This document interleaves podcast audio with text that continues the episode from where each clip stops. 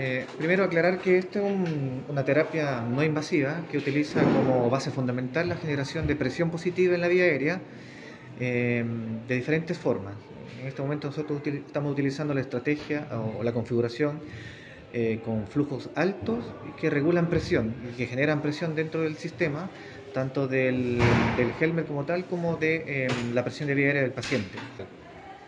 Y por ahora eh, tenemos un protocolo bien estructurado eh,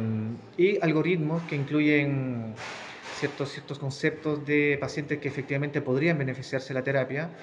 y eh, quienes que ya definitivamente no se benefician de esa terapia porque están o muy bien o muy mal. Entonces, como en ese rango nos estamos movilizando, hacemos diariamente una visita por todo el hospital para pesquisar pacientes que eventualmente se beneficien de la terapia, ya que estamos funcionando con seis cascos al mismo tiempo. Cada día se van actualizando los protocolos y el algoritmo de manejo con los criterios de inclusión y de exclusión, eh, justamente para tratar de encontrar a los pacientes en forma activa. Paralelo a eso, se hizo un comunicado para el Hospital de Peña Blanca, que es el primer hospital que nos deriva pacientes, eh, tratando efectivamente de hacer una búsqueda más proactiva con los criterios de inclusión, para que nos deriven a tiempo los pacientes y no lleguen tarde y ya requieran UCI.